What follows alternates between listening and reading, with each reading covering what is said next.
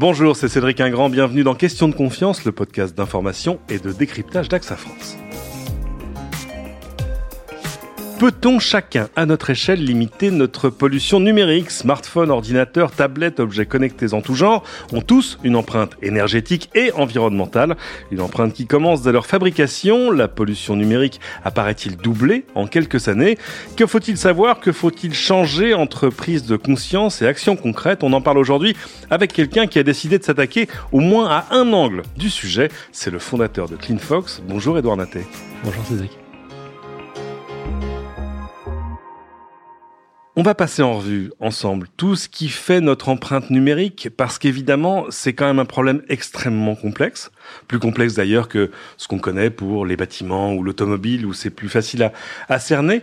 Mais on va commencer par le commencement. Euh, Edouard Naté, qu'est-ce que c'est que CleanFox?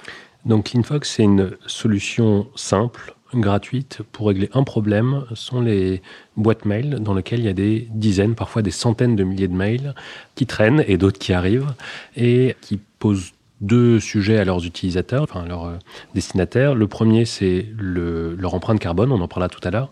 Et le deuxième, c'est aussi le temps de cerveau que ça va euh, capturer. C'est-à-dire l'occupation de nos boîtes mail et leur lisibilité finalement. Exactement. C'est que c'est un, un réducteur de productivité assez fort, le fait de recevoir plein de mails.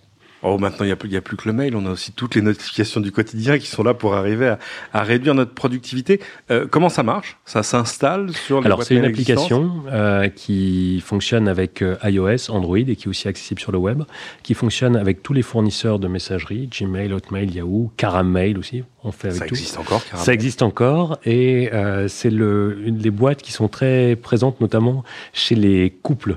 Jean-Marc et Rosalie à caramel.com, c'est très fréquent. Euh, et en fait, euh, ce que ça va faire, c'est que ça va lire la boîte mail d'une manière très différente. Ça va la présenter par expéditeur. Et ça va permettre à un utilisateur, en quelques secondes, de faire comme sur Tinder, de pouvoir regarder expéditeur par expéditeur, combien est-ce que j'ai de mails, par exemple, de notifications LinkedIn, et de choisir entre trois possibilités. Soit je supprime l'historique, soit je garde tout, ou alors la solution la plus radicale, non seulement je supprime l'historique, mais en plus je me désabonne des futurs, euh, des futurs emails.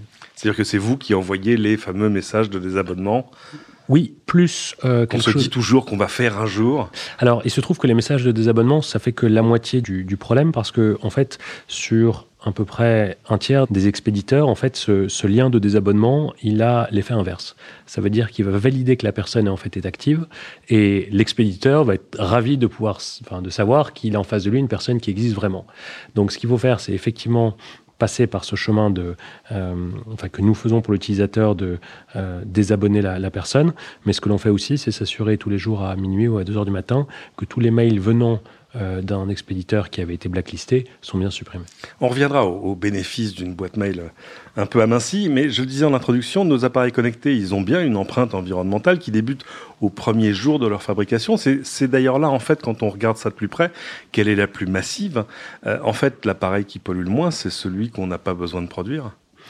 Exactement. Donc c'est pour ça que c'est hyper important d'abord de, de, mettre l'accent sur des par exemple sur des entreprises comme Back Market, qui sont en train de, alors pas d'inventer parce que le marché existait déjà du reconditionnement, mais de le rendre sexy et de faire en sorte que acheter un, iPhone qui a déjà été utilisé par quelqu'un ou un, Android phone, les gens le font avec confiance et même sont plutôt contents de faire une action citoyenne. Effectivement, la première partie, c'est quand le portable est construit. Le premier geste, c'est ça, pour sauver l'environnement, ou, en tout cas essayer, c'est d'arriver à changer un peu moins souvent de, smartphone, de télé, d'ordinateur, et puis de, surtout de faire durer les appareils qu'on a déjà. C'est augmenter la durée de vie des appareils, et c'est, alors, c'est faisable par exemple en famille. C'est le fait que le plus geek de la famille puisse effectivement être celui qui va avoir le portable de dégénération, mais juste s'assurer qu'ensuite le portable ait bien une seconde vie avec euh, ma mère dans mon cas et euh, d'autres personnes. Qu'on a tous la même. Hein. Exactement, qui récupèrent les téléphones de deuxième génération. Qui est un centre de recyclage de smartphones de seconde génération. Mais, le, mais typiquement le modèle d'un back market qui maintenant fait l'effort de, alors j'arrête de faire de la pub pour eux, mais qui fait l'effort en plus de proposer de rachat. Il y en a d'autres. il y a e-commerce, il y a, je crois tous ces gens qui qui récupèrent des smartphones, qui les reconditionnent, comme on dit, qui les remettent à zéro, les nettoient, les réparent si, si besoin est. Les réemballent. L'expérience d'un portable qui a été acheté chez, dans un de ces sites-là est en fait assez incroyable et les gens s'imaginent pas qu'il y a vraiment l'ouverture de la boîte, c'est très sympa, c'est vraiment très chouette. Donc ça, ça marche bien. Et les prévisions sur le marché du portable, c'est que d'entre 20 et 25 des achats de portables, je crois dans 10 ans, sont censés être du reconditionné. Donc ça progresse et on n'est pas mauvais en France sur ce sujet.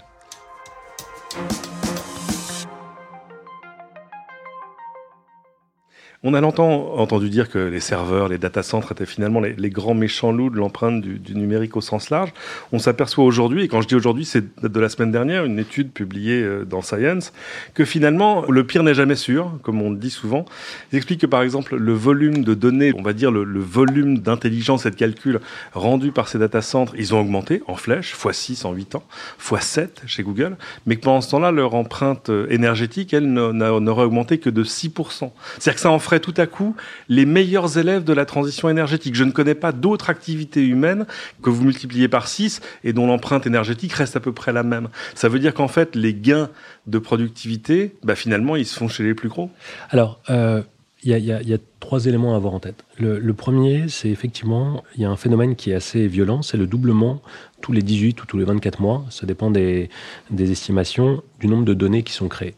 Et en fait, pas mal de gens s'attendent à ce que la 5G, l'augmentation des objets connectés et le fait que on va passer sur un système où on avait du cellulaire, on avait des réseaux physiques et vient s'additionner, alors que c'était pas vraiment prévu au programme, des programmes comme Starlink, par exemple, de, de SpaceX.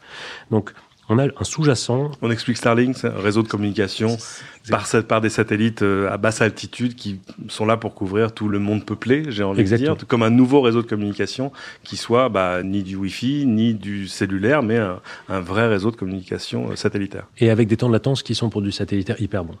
Euh, et donc on a un sous-jacent qui est la création de données par des appareils qui sont aujourd'hui majoritairement nos portables, mais demain ça sera n'importe quel sensor, capteur dans n'importe quel appareil. Et ça, ça ne fait qu'augmenter. Et, le rythme peut potentiellement aller plus vite qu'une loi ça peut aller encore plus vite que doublement tous les 18 mois. Ça, c'est le sous-jacent. Le deuxième point, c'est la question de la mesure, c'est-à-dire que la mesure de la pollution des data centers, elle se fait en prenant en compte l'origine, euh, ou plutôt le sourcing des, de l'énergie. De l'énergie qui, se passe derrière, bien sûr. Alors aujourd'hui, la question du sourcing de l'énergie, c'est une question qui est assez difficile à, aborder parce qu'il y a des moyens d'acheter des kilowattheures euh, ou même des mégawattheures dans le cas de, de des, des, data centers qui sont sourcés, enfin qui sont dits verts, le seul point, c'est que c'est qu'une question de chez qui on va se facturer. La question de combien est-ce que d'énergie a été consommée, elle demeure la même. Enfin, en l'occurrence, c'est le même nombre de kilowattheures. Le seul point, c'est que quelqu'un va avoir les moyens de dire moi j'achète du verre, passer son empreinte à quelque chose qui va être euh, plus faible, mais à la fin, il y a quand même une dépense d'énergie monstrueuse. Donc ça, c'est pas du tout un tour de passe-passe, c'est juste quand on fait ce genre de les, analyses sur la consommation d'énergie et le bilan carbone d'une industrie, il ne faut pas simplement voir ce que ça génère comme euh, une tonne de CO2, mais aussi simplement savoir combien ça consomme d'énergie, parce que l'énergie qui est consommée, l'énergie verte consommée par ces services, c'est une énergie verte qui n'est pas consommée ailleurs. Ce qui est intéressant, c'est de voir que en, déplaçant, par exemple, leur informatique dans le cloud, les entreprises gagnent finalement sur leur bilan euh, environnemental, parce que les petits serveurs entre guillemets que vous, si vous êtes une grosse PME que vous pouvez avoir dans votre cave seront jamais, malheureusement ou heureusement, aussi efficaces, que ceux qu'un Amazon ou un Google a. Dans ces data Alors ça, c'est effectivement le troisième point. C'est pour autant, effectivement, le cloud a un avantage, c'est qu'il permet la mutualisation des puissances de computing. Et des économies d'échelle qu'on ne peut pas faire juste à l'échelle d'une entreprise. Exactement. Et, les nouvelles euh, manières de coder, ce qu'on appelle le serverless, c'est-à-dire le sans serveur, ou si on va même sur des sujets comme les amis informaticiens, les lambda, ce genre de choses, permet d'utiliser les infrastructures au mieux, et ça, ça change beaucoup de choses.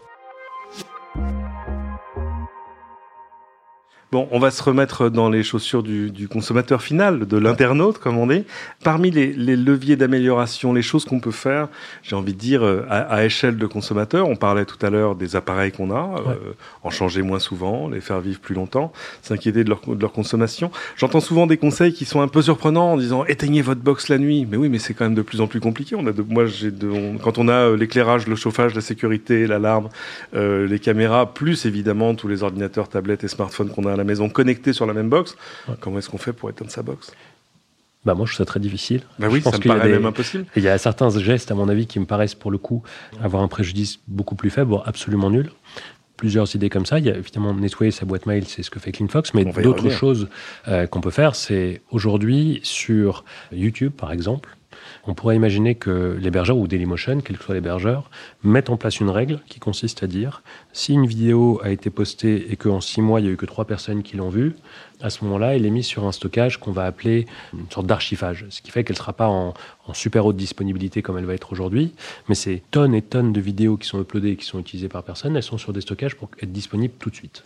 Le deuxième point, c'est euh, aujourd'hui, tous les gens qui ont des photophones, c'est-à-dire tous les smartphones qui existent, tous les smartphones, tous les smartphones vont voir leurs photos qui vont être dupliquées sur iCloud ou qui vont être dupliquées sur Google Photos. Mhm.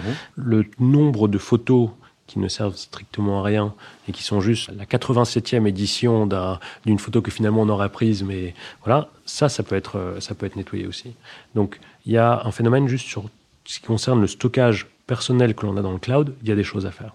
Donc on a parlé de la boîte mail, on a parlé. C'est dommage, il faudrait peut-être que quelqu'un s'attelle à l'écriture d'une application pour nettoyer non plus sa boîte mail, mais son stockage de photos. Moi, je, jette cette ben, idée en l'air, vous la rattrapez si vous voulez. Alors, ça fait partie des idées dans les hackathons chez, chez CleanFox que qu'on a eu parce qu'en fait, il y a une. Euh, aujourd'hui, la, computer vision, c'est la, capacité qu'un ordinateur va avoir de comprendre une image, va être capable de se rendre compte que euh, ben, il y a 18 fois la même photo, ou qu'il y a une photo qui est floue, ou ce genre de choses, et va être capable de proposer à un utilisateur que toutes les photos floues qui ont été prises dans une poche puissent être supprimées.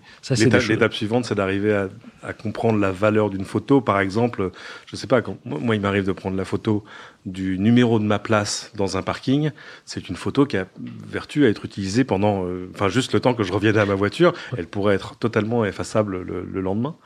Oui. En fait, pour ça, il faut comprendre ce que c'est que la photo. En fait, c'est marrant parce que ça, ça, ça, ouvre un sujet qui est, euh, alors qu'on va peut-être euh, aborder aujourd'hui, c'est que typiquement, on est dans un cas où la data est à la fois le problème, mais aussi la solution. Ça veut dire que, et c'est quelque chose qui est hyper, hyper important chez, chez Fox, c'est l'idée de se dire, on ne fera pas sans le data et on ne fera pas sans euh, les progrès de l'informatique. Et en revanche, il faut trouver dans les data la manière de créer les nouvelles, euh, les nouvelles solutions justement pour voir qu'est-ce qui est utile, qu'est-ce qui n'est pas utile, qu'est-ce qu'il faut prioriser, qu'est-ce qu'il ne faut pas prioriser. Et ça, c'est des choses sur lesquelles on bosse. Et typiquement, je prends juste l'exemple très bête de CleanFox. Ce que l'on présente quand on montre les mails regroupés par expéditeur, c'est le taux d'ouverture. Et on va être capable de se rendre compte qu'une notification Twitter, moi j'avais 1800 notifications Twitter avec un taux d'ouverture égal à zéro. Et eh bien CleanFox va proposer de virer les 1800 notifications en, priorité. Pour revenir à CleanFox, vous mettiez en avant le, bénéfice environnemental d'une boîte mail passée en mode détox. Il y a d'autres bénéfices? Il y a deux autres bénéfices. Euh, il y a un bénéfice qui est celui de la productivité. Aujourd'hui, un, un email en entreprise, un email euh, génère à peu près 64 secondes de distraction. Voilà. Euh, donc un email ouvert, c'est-à-dire que qu'il soit une newsletter, en moyenne c'est 64 secondes. Il y a le deuxième point qui est euh, ensuite juste un bénéfice économique. C'est-à-dire que jusqu'à de 2004, la naissance, je crois, de Gmail, jusqu'à euh, aujourd'hui, on a eu un phénomène où, en fait, l'accroissement du nombre de gigaoctets mis à disposition de, euh, par Google ou les autres hébergeurs des utilisateurs augmentait avec la taille des boîtes mail. Il se trouve que là, à partir de 15 gigas, maintenant, sur la plupart des boîtes mail, ou 100 gigas, ça dépend, on atteint une limite à partir de laquelle on peut payer. Et nous, on se rend compte que quand on regarde les raisons pour lesquelles les gens viennent sur CleanFox, il y en a une partie, c'est pour des raisons budgétaires. Pour arriver à, faire, à ne pas payer, à faire, leur boîte exactement. et à rester sur et retarder l'échéance. utilisation gratuite. Tant qu'on parle d'argent, le, service est gratuit Alors, le service est gratuit. Mais comment est-ce que vous gagnez votre vie alors? Alors, le service est gratuit et le point aussi euh, important, c'est que le service coûte cher, nous coûte cher. Et ça nous coûte cher parce que euh, le mail est une vieille techno. Euh, donc on a besoin d'avoir des, euh, des, bons ingénieurs. On est une soixantaine à Paris à peu près. Il y a, besoin d'avoir tout ce qui concerne la, sécurité. Et donc bah, la sécurité, il y a beaucoup de choses qu'on peut faire tout seul, mais après on se remet aussi au fait d'avoir des gens qui viennent auditer l'entreprise, et ça coûte hyper cher. Donc on a toute une structure de coûts. La manière dont on a trouvé, manière qu'on a trouvé de pouvoir monétiser CleanFox et de rendre le, modèle rentable, c'est régler un autre problème qui nous est ultra cher, aussi cher que le sujet de, de, la pollution digitale, c'est le sujet du monopole aujourd'hui de l'information dont disposent les grandes plateformes de e-commerce, de mobilité, de tourisme, etc. En gros, ça veut dire quoi? Ça veut dire savoir quelle plateforme e-commerce euh, fonctionne, quelle euh, destination de voyage va plaire, etc c'est quelque chose aujourd'hui qui permet d'accentuer la, position, alors pas de monopole en l'occurrence, mais la position de leader de toutes ces boîtes-là. Et nous, eux vous diraient la qualité du ciblage de leur, Alors, de leur action commerciale. Oui, le, point, c'est qu'on s'est dit, il faut qu'on arrive à résoudre ce problème euh, en ne faisant aucun ciblage, aucun préjudice pour les utilisateurs. Et ce qu'on s'est dit, c'est on va agréger, on va anonymiser les reçus électroniques. Donc ça veut dire que, et on le marque très clairement quand une personne rejoint CleanFox, on dit voilà, on va faire un travail de faire ce que fait un Ipsos, un IFOP, un panéliste. On va faire des statistiques sur combien est-ce qu'il y a de reçus électroniques qui en sont reçus depuis, j'en sais rien, depuis Amazon, depuis Cdiscount, etc. Et l'information qu'on obtient, c'est une information qui permet de connaître les parts de marché, qui ne pose aucun préjudice pour les utilisateurs parce qu'on n'utilise pas leurs données personnelles, on n'utilise que des données anonymisées et agrégées. Et ça permet de casser le truc qui aujourd'hui est en train de tuer euh, le retail, même le retail online euh, français par exemple, et c'est français ou, allemand, enfin, à chaque fois qu'il y a des gens qui doivent se battre contre une méga plateforme, et c'est comme ça, c'est en commercialisant ces études statistiques qu'on peut faire vivre CleanFox et ensuite d'autres Fox qui vont arriver.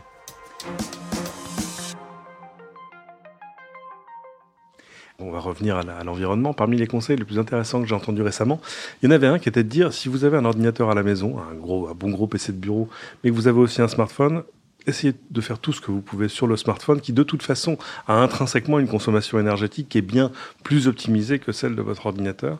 Un smartphone, chaque année, ça consomme l'équivalent d'une heure de chauffage électrique, c'est-à-dire entre 1000 et 2000, enfin entre 1 et 3 kW, alors qu'évidemment votre gros PC de bureau avec sa grosse alimentation consomme bien plus. C'est peut-être sur ce conseil-là qu'on va se laisser. Edouard Naté, où est-ce qu'on vous retrouve en ligne? Alors sur cleanfox.io et sur les stores iOS et Android en tapant CleanFox. Et vous-même Où est-ce qu'on lit les pensées d'Edouard Naté? Alors les pensées d'Edouard Naté, on les voit sur LinkedIn euh, et notamment euh, on a partagé ce matin l'initiative One at Fox, euh, qui était notre manière d'utiliser nos skills de, de, data notamment et notre connaissance du monde des startups pour essayer d'apporter une petite contribution au sujet de la place des femmes. Avant de se quitter d'un mot, un autre site, rien à voir avec le vôtre, qui s'appelle ClickClean, qui permet euh, aux consommateurs de, de, recenser un peu la consommation énergétique de tous les grands sites des applications, selon que ce soit euh, de la vidéo, euh, de la messagerie, de la musique et du reste. Intéressant au moment de choisir sa plateforme, même si la question peut se poser, est-ce qu'on choisit vraiment les plateformes sur lesquelles on va aujourd'hui? Bref, c'est la fin de cette émission. Merci à tous de l'avoir suivi. Pensez à vous abonner sur votre plateforme de podcast préférée, justement, Apple Podcast, Google Podcast, Spotify et les autres. Tant que vous y êtes, évidemment, n'hésitez pas à cliquer sur 5 étoiles, à nous laisser vos commentaires et à parler du podcast autour de vous. Et à bientôt pour une nouvelle question de confiance.